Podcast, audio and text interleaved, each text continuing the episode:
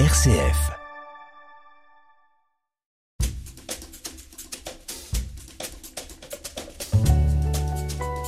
L'entretien de la semaine, Thierry Lyonnais. Dès le début du XXe siècle, des artistes et des collectionneurs ont été fascinés par la beauté artistique, la beauté plastique d'objets mystérieux qui arrivaient d'Afrique, des masques, des fétiches, des panneaux sculptés. Mais quelle était la vie de ces objets? Qui les avait créés? Pour quelle utilisation? Pour quelles initiations? Marie Perrier, bonjour. Bonjour. Vous êtes la spécialiste des collections africaines du musée des Confluences. Je suis la responsable des collections euh, océaniennes et africaines du musée des Confluences. Et c'est vous qui, avec Carole Millon, avez conçu cette exposition Afrique 1000 vies d'objets qui se tient jusqu'au 18 février 2024 au musée des Confluences de Lyon. 40e exposition depuis son ouverture en 2014. Alors un parcours qui, à travers la présentation de 230 objets, nous permet de mieux comprendre certains éléments fondamentaux des sociétés traditionnelles africaines.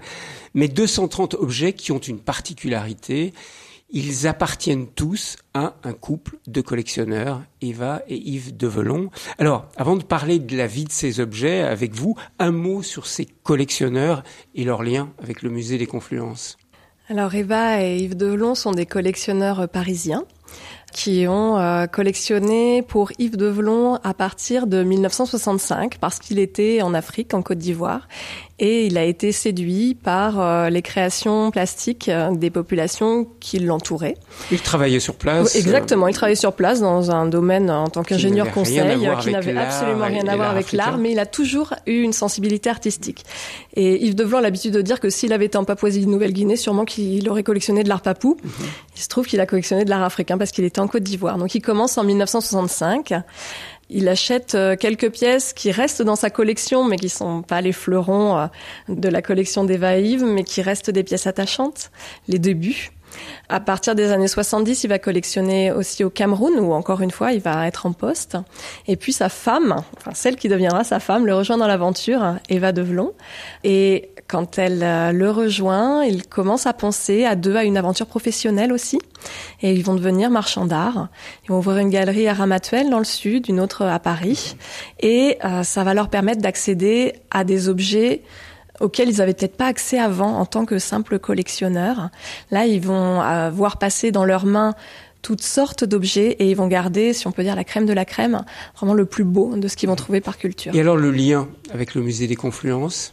Le lien s'est fait par notre directrice, Hélène Lafoucouturier, qui les a rencontrés. Et euh, il s'est passé entre eux bah, ce qui se passe parfois dans la vie, c'est-à-dire qu'on s'entend particulièrement bien. On commence une relation en fait de confiance. Et, euh, et c'est vraiment par le biais d'Hélène mmh. Lafoucouturier. Et donc ils ont fait don d'une partie de leur collection? Alors ils ont fait don euh, de 40 pièces de leur collection et ils vont léguer la totalité de leur collection à terme. Alors l'intérêt de ces collections, et notamment de cette exposition, c'est que beaucoup de pièces viennent du Nigeria, un pays qui est peu connu en France. On connaît plus l'Afrique de l'Ouest, mais peu ce pays et peu l'art du Nigeria. En effet, on n'a pas de passé colonial avec le Nigeria. Le Nigeria était une colonie euh, britannique et donc les, les liens euh, sont différents avec euh, ce pays et on trouve très peu d'objets du Nigeria dans les collections publiques françaises.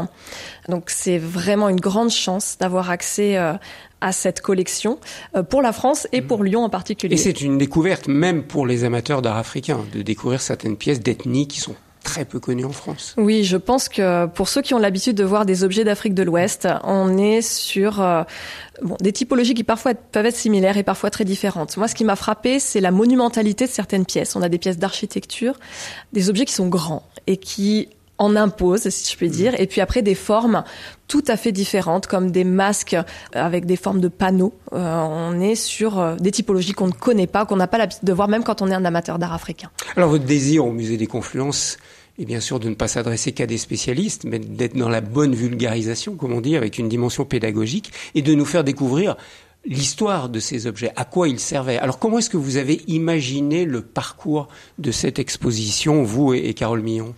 Ce qui s'est imposé à nous, c'est que ces objets, euh, Eva et Yves Devlon les, les, ont vus sous un prisme assez esthétique, un prisme de collectionneur, que nous au musée on les voyait sous un angle peut-être plus anthropologique, et on s'est dit mais il y a en fait une variété de regards qui se portent sur ces objets parce que ces objets ils ont eu mille vies.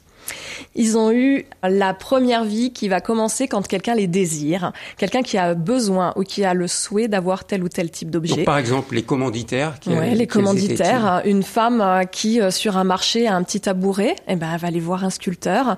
Une mère de famille qui euh, a perdu un enfant, elle peut aller faire une petite statue, donc elle va chérir comme son propre enfant, de manière à garder l'harmonie de sa vie familiale. Elle va le nourrir, le laver. Il y a un très exemple, complètement usé tellement il a été soigné et caressé. Exactement. Ça peut être un chef euh, de village qui, pour asseoir son prestige social, va se faire euh, sculpter euh, des objets de parure ou autres qui vont montrer à tous quel est son rôle dans la société. C'est voilà, la visite commence par ces personnes qui sont susceptibles de commander un objet à un moment donné l'entretien de la semaine. RCF.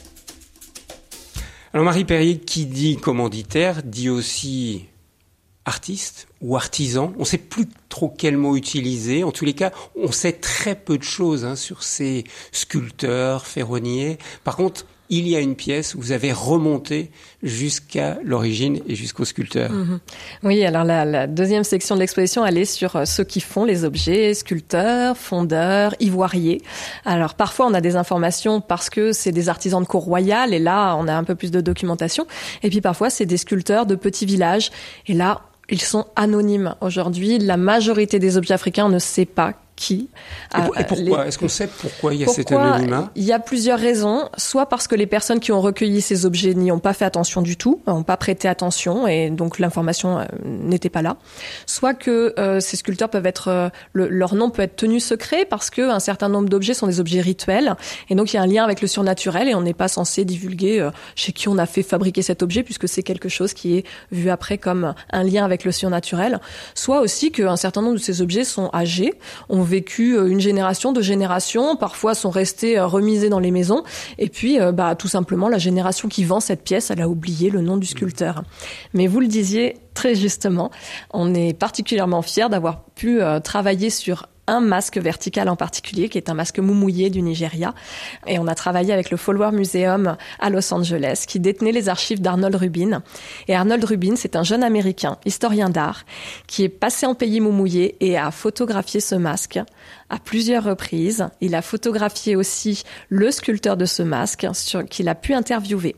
Et donc on apprend que cet objet-là, ce masque-là, a été photographié par Arnold Rubin et euh, a été sculpté par Lenke, qui était un artiste assez euh, fécond, hein, puisqu'il a, il a produit euh, plus de 150 masques de ce type, uniquement de ce type. Ça veut dire qu'il en a produit aussi d'autres qui étaient pour d'autres usages.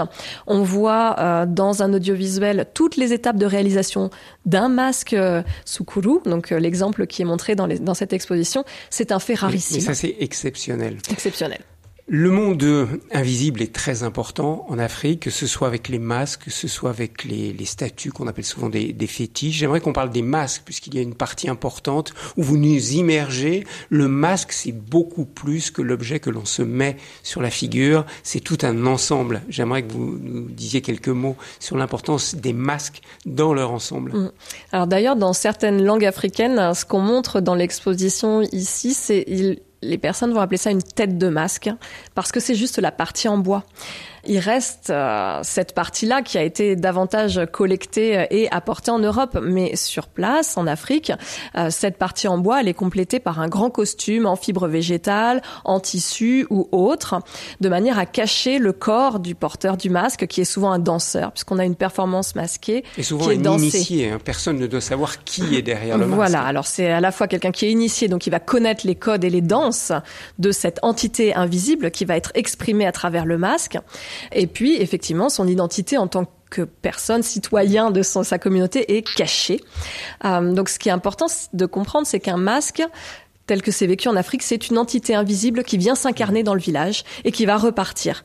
Donc, c'est une danse, un costume, une tête de masque et une circonstance également. Le masque n'apparaît pas à n'importe quel moment. Il va jouer un rôle dans sa communauté. Alors forcément, face à une telle collection, on se pose aujourd'hui les questions liées à l'appropriation de ces objets, voire à la restitution de ces objets. Comment vous en parlez dans l'exposition?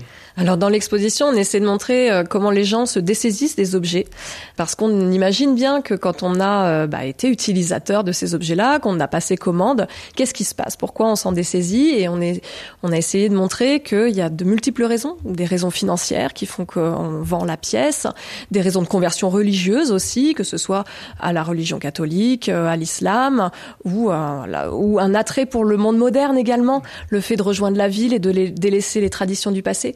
La colonisation aussi a bouleversé les pratiques euh, habituelles, les pratiques politiques par exemple, et on n'exprime plus son prestige social de la même manière qu'on pouvait l'exprimer il y a 50 ans. Donc les nouvelles générations se dessaisissent d'objets. On a aussi expliqué à travers l'exposition, il ne faut pas le cacher, que des vols et des pillages ont bien sûr eu lieu et que ce commerce de l'art qui est né après euh, ou qui s'est largement développé après la Seconde Guerre mondiale en, Europe a donné lieu aussi à, euh, des difficultés euh, voilà sur le terrain et même bien avant il y a, eu des pillages et des vols et ça on, en parle aussi. Marie Perrier, pour conclure, le musée des confluences de Lyon a une vocation pédagogique et de transmission au sens large du terme. Quel regard est-ce que vous aimeriez que les visiteurs non initiés à l'art africain portent sur cette exposition Déjà un regard euh, d'admiration et de se faire plaisir en voyant des objets euh, qui sont beaux et qui font voyager.